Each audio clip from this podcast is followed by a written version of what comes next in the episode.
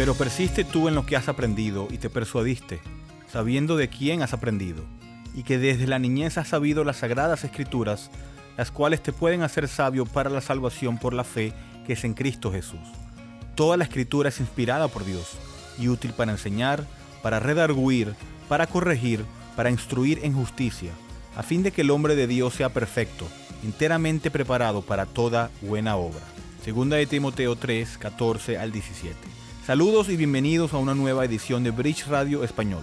Les habla Eduardo Martorano desde la ciudad de Grand Rapids en el estado de Michigan, Estados Unidos. Si han estado siguiendo nuestros audios, saben que hemos estado discutiendo sobre qué es la iglesia y cuál es el propósito de la iglesia. Este será el último audio en esta serie. En el audio pasado empezamos a discutir algunos elementos que encontramos en el libro de los Hechos que la iglesia necesita si quiere que su evangelismo sea efectivo y con resultados espirituales. El primer elemento que vimos fue que la iglesia necesita pureza. Para que la iglesia tenga un impacto, debe ser pura. Esto es vital para la integridad de la iglesia. Si vas a estar anunciándole al mundo que Jesucristo ha venido a remover el pecado, a hacernos santos y celosos de buenas obras, si ese es nuestro evangelio, entonces lo mejor es que sea visible. El segundo elemento que vimos fue que la iglesia necesita poder, y ese poder lo encontramos en la escritura. Ahora, llegamos al tercer elemento para un evangelismo efectivo. El tercer elemento necesario para un evangelismo efectivo es la persecución.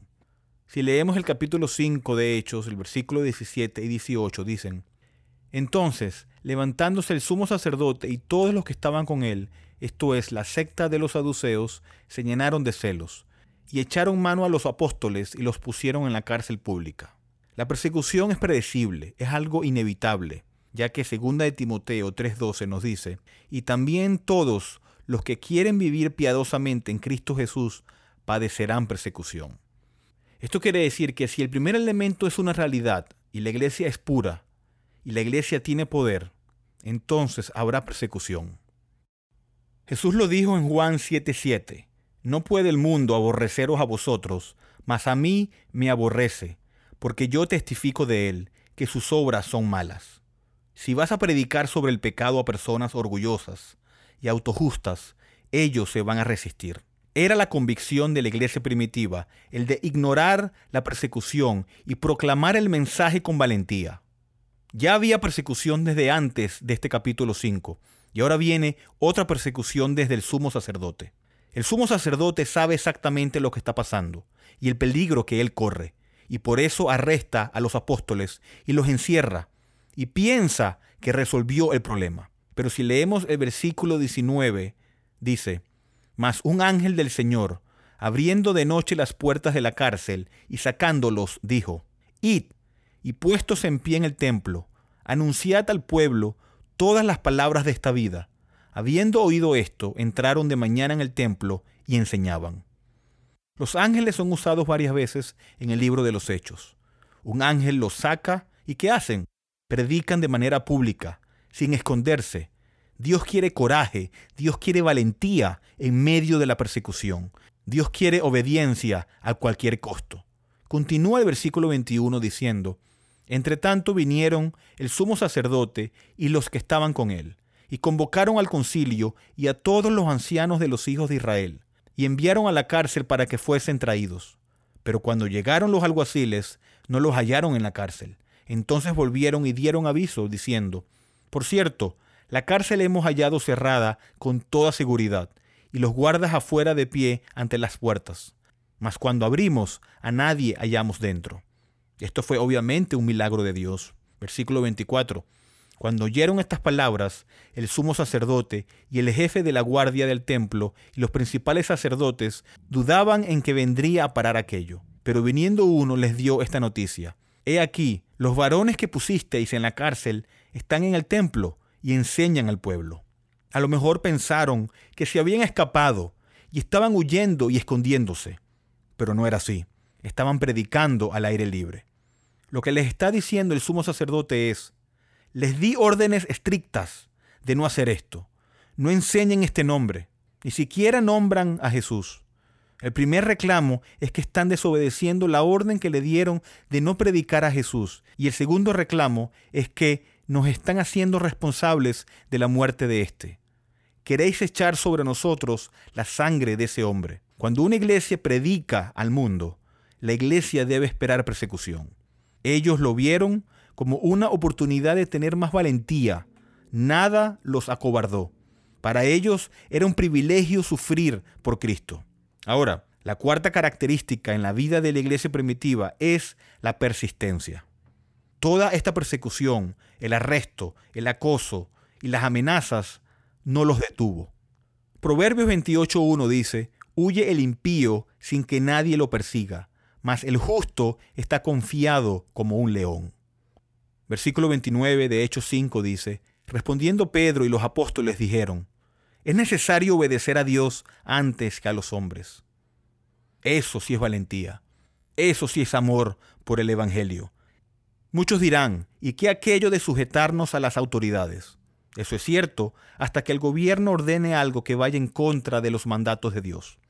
Debemos obedecer a Dios y Él nos ha mandado ir a todo el mundo a predicar el Evangelio a toda criatura.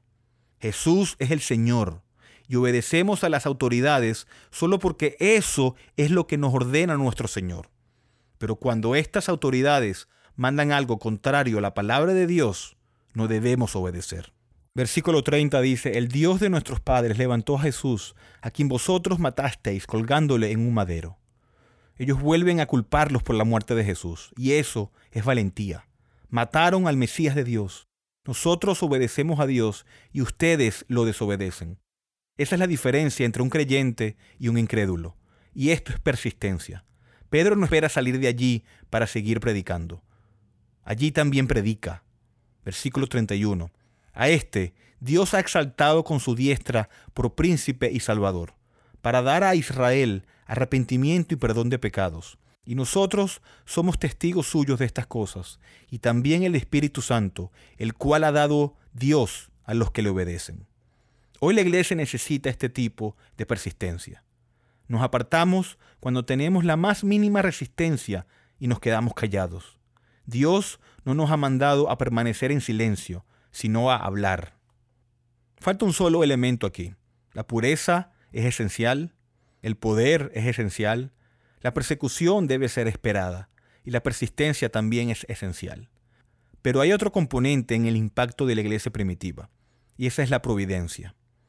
Podemos ser una iglesia pura, con poder, perseguida y ser persistente. Y de todo eso podemos tener el control de alguna manera. Pero en este punto no, en la providencia. La providencia quiere decir que Dios está en control de todas las circunstancias, lo que quiere decir que el impacto en el evangelismo a la final está determinado por Dios. Versículo 33 de Hechos 5 dice, ellos, oyendo esto, se enfurecían y querían matarlos.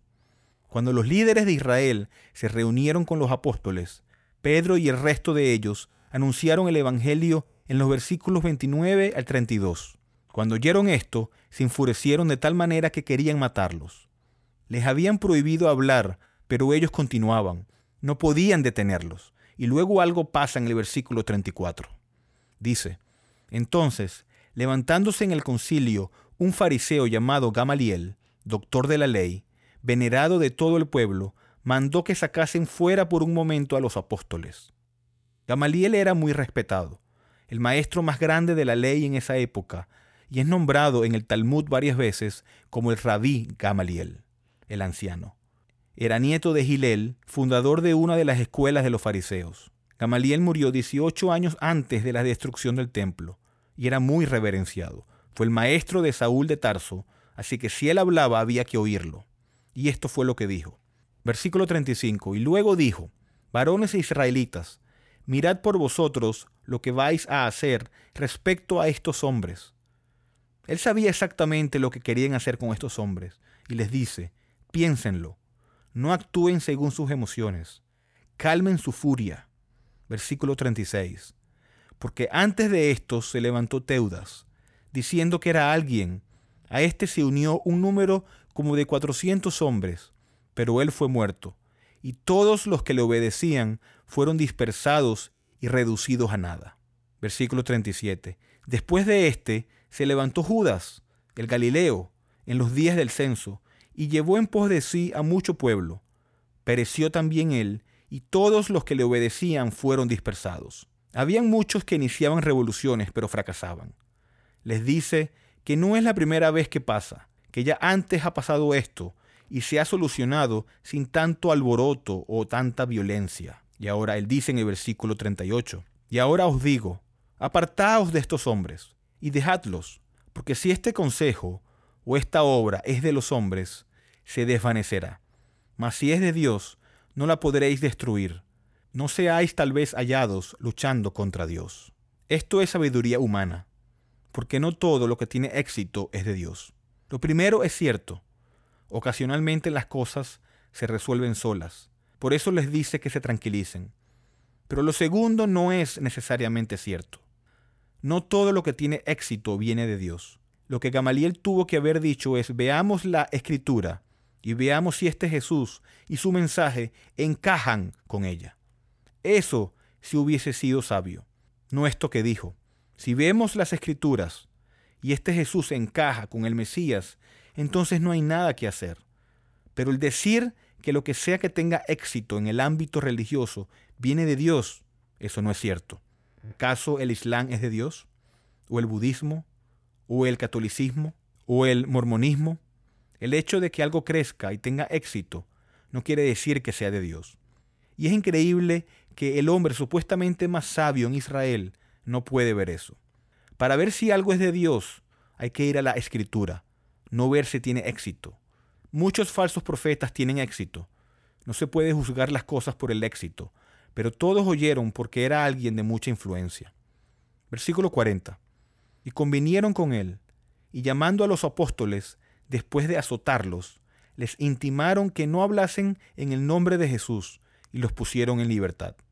¿Ven aquí la providencia? Tenemos a alguien haciendo algo puramente humano, sabiduría humana, pero que evita la muerte de los apóstoles. No es un creyente, pertenece al reino de la oscuridad, hace un comentario que es realmente tonto, simplista, que no tiene nada de verdad, pero aún así Dios lo usa para salvar a los apóstoles. Versículo 41. Y ellos salieron de la presencia del concilio, gozosos de haber sido tenidos por dignos de padecer afrenta por causa del nombre.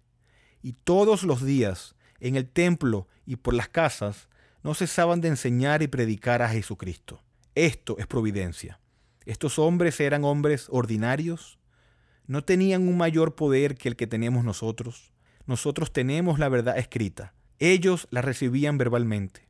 No tenían más que nosotros. Nosotros tenemos más que ellos hoy en día. Pero la providencia ordenó esta explosión en esa época. El capítulo 6 continúa diciendo en el versículo 1, En aquellos días, como creciera el número de los discípulos y crecía la palabra del Señor, y el número de los discípulos se multiplicaba grandemente en Jerusalén, también muchos de los sacerdotes obedecían a la fe. Dios en su providencia permitió que el Evangelio siguiera, al permitir que ellos siguieran predicando. Tomemos a la iglesia primitiva como un ejemplo. Resumiendo un poco lo que hemos dicho en cuanto al propósito de la iglesia. Primero, la iglesia existe para glorificar a Dios. Segundo, la iglesia existe para edificar a los santos. Y tercero, la iglesia existe para evangelizar. Pero si preguntamos, ¿de qué manera la iglesia cumple con estas cosas? Y ese será el punto final de este tema.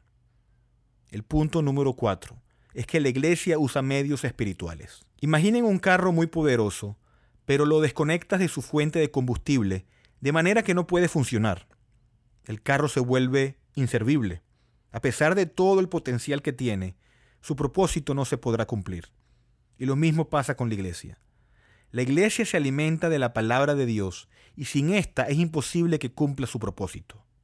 Cuando pensamos en el propósito de la iglesia, lo que tenemos que entender y recordar es que la única fuente de poder es la Biblia. La palabra de Dios es lo que alimenta el propósito de la iglesia, no nuestra inteligencia, no nuestras capacidades, no nuestras habilidades. Podemos hacer y crear cualquier cantidad de programas, métodos y estrategias, pero sin la palabra de Dios, la predicación y la enseñanza, no es posible que estos propósitos se cumplan de una manera que glorifica a Dios. Muchos hoy en día tienen iglesias llenas de incrédulos, porque los métodos que usan para atraer a estas personas son métodos carnales. Tal como nos dice 2 de Timoteo 3:13, mas los malos hombres y los engañadores irán de mal en peor, engañando y siendo engañados. Y eso lo podemos ver en el contexto de la iglesia actual. Muchos engañando a muchos más y empeorando cada vez más. Pero el verdadero creyente, y especialmente los verdaderos pastores y ministros, deben hacer lo que Pablo continúa diciendo en el versículo 14. Pero persiste tú en lo que has aprendido y te persuadiste, sabiendo de quién has aprendido, y que desde la niñez has sabido las sagradas escrituras, las cuales te pueden hacer sabio para la salvación por la fe que es en Cristo Jesús. Toda la escritura es inspirada por Dios y útil para enseñar, para redarguir, para corregir, para instruir en justicia, a fin de que el hombre de Dios sea perfecto, enteramente preparado para toda buena obra. La iglesia usa medios espirituales, y la palabra de Dios es el principal medio. Solo las escrituras dan el conocimiento y el poder que guía a la salvación, el cual es en Jesucristo. Cuando los pastores cierran sus Biblias y comienzan a entretener y contar historias, están eliminando el único medio por la cual pueden ser salvos y crecer en la santificación. Lo único que puede despertar sus corazones dormidos es la palabra de Dios. Las historias, por muy entretenidas que sean, no serán de mucha ayuda en el día del juicio. Los pastores no están para exaltarse a sí mismos, sino para exaltar a Dios, predicando la palabra de Dios. Y Pablo continúa en el capítulo 4 diciendo, versículo 1, Te encarezco delante de Dios y del Señor Jesucristo, que juzgará a los vivos y a los muertos en su manifestación y en su reino. Y estas palabras del apóstol Pablo son muy importantes. Podemos notar la seriedad que le pone a esta petición. Dice, te encarezco delante de Dios y del Señor Jesucristo. Pero también vemos las consecuencias eternas de esta petición. Dice que juzgará a los vivos y a los muertos en su manifestación y en su reino. Y esto es muy diferente a como muchos ven hoy a la iglesia. Sin seriedad, sin reverencia, a la ligera, sin consecuencias eternas. Y de la misma manera que Pablo insta a Timoteo, también insta a todos los pastores. Esto es serio, esto no es un juego. Y ahora viene la petición de Pablo después de esta solemne advertencia. Dice en el versículo 2, que prediques la palabra, que instes a tiempo y fuera de tiempo. Lo que quiere decir que prediques ya sea que la gente quiera oír o no. Redarguye, reprende, exhorta con toda paciencia y doctrina. Y eso debes hacerlo, Timoteo, porque vendrá tiempo cuando no sufrirán la sana doctrina, sino que teniendo comezón de oír, se amontonarán maestros conformes a sus propias concupiscencias, y apartarán de la verdad el oído, y se volverán a las fábulas. Leemos esto, y pareciera que Pablo estuviera describiendo a la cultura actual. Pero a pesar de la hostilidad y el rechazo a las cosas de Dios, a pesar de que las personas no sufren la sana doctrina, a pesar de que tienen comezón de oír y que se amontonen a oír fábulas apartando sus oídos de la verdad, a pesar de todo esto, la iglesia debe seguir ejerciendo su propósito, que es predicar el Evangelio y la palabra de Dios. Tenemos que entender que este es el tiempo en el que Dios quiso que estuviéramos, y por lo tanto predicamos y proclamamos el Evangelio, así las personas no quieran oír. Si pertenecemos a la iglesia, si hemos sido redimidos por la sangre de Cristo, este debe ser una de nuestras prioridades como cristianos. Para esto la iglesia existe. Por esto la iglesia no es llevada automáticamente al cielo, sino dejada aquí en la tierra, para que sea el medio que Dios use para salvar a muchos otros. Y cuando no proclamamos el Evangelio, no estamos glorificando a Dios y estamos perdiendo nuestro propósito aquí en la tierra. Usamos medios espirituales, no medios carnales.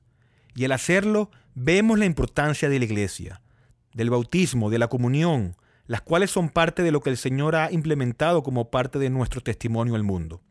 Tenemos dones espirituales, las cuales usamos para ministrarnos unos a otros. No existimos para complacer al mundo, existimos para evangelizar al mundo. No existimos para hacer del mundo nuestro hogar y para acomodarnos a las cosas del mundo. Existimos para glorificar a Dios en el mundo, quien nos ha salvado del mundo. Y la escritura dice que no nos sorprendamos si el mundo nos odia. Si somos la clase de cristianos que la Biblia nos llama a ser, entonces seremos odiados por el mundo. El mundo odia a Cristo y por eso lo crucificó. Y nada ha cambiado en dos mil años, y tenemos que entender eso. Carlos Spurgeon dijo, La iglesia no está formada para ser un club social, una asociación política o para promover nuestras opiniones. Es un cuerpo creado por el Señor para cumplir sus propios propósitos y no existe para nada más. Y nosotros, los que somos parte de la iglesia, hemos sido llamados a llevar a cabo ese propósito. Y eso deberíamos verlo como el más grande privilegio que podamos tener. El Evangelio es la noticia de que Jesucristo, el eterno Hijo de Dios, se hizo hombre, vivió una vida sin pecado bajo la ley, murió por pecadores en la cruz como sustituto de ellos y se levantó al tercer día con el fin de reconciliarlos con él mismo eternamente, al tener victoria sobre el enemigo que estaba entre Dios y los hombres. Ahora, por su obra redentora, no existe nada que separe a aquellos que creen en su Creador y todos los beneficios que Él les promete. Bridge es una librería cristiana reformada sin fines de lucro, ministerio de enseñanza y cafetería. Estamos dedicados a discipular y equipar a los cristianos para la obra del ministerio y la edificación del cuerpo de Cristo. Hacemos esto al proporcionar recursos a precios módicos, tales como Biblias nuevas y usadas y libros cristianos centrados en el Evangelio y materiales de estudio en inglés y en español. Por favor, considere apoyar a Bridge Ministries a través de una donación única o mensual ya que esto nos permite continuar nuestro alcance local e internacional a través de nuestros estudios bíblicos, conferencias y Radio Bridge. Puede donar y encontrar más información sobre nosotros visitando nuestro sitio web en bridgeminlaredo.org. ¿Cuál es tu único consuelo tanto en la vida como en la muerte? Que yo, con cuerpo y alma, tanto en la vida como en la muerte, no me pertenezco a mí mismo, sino a mi fiel Salvador, Jesucristo. Gracias por escuchar.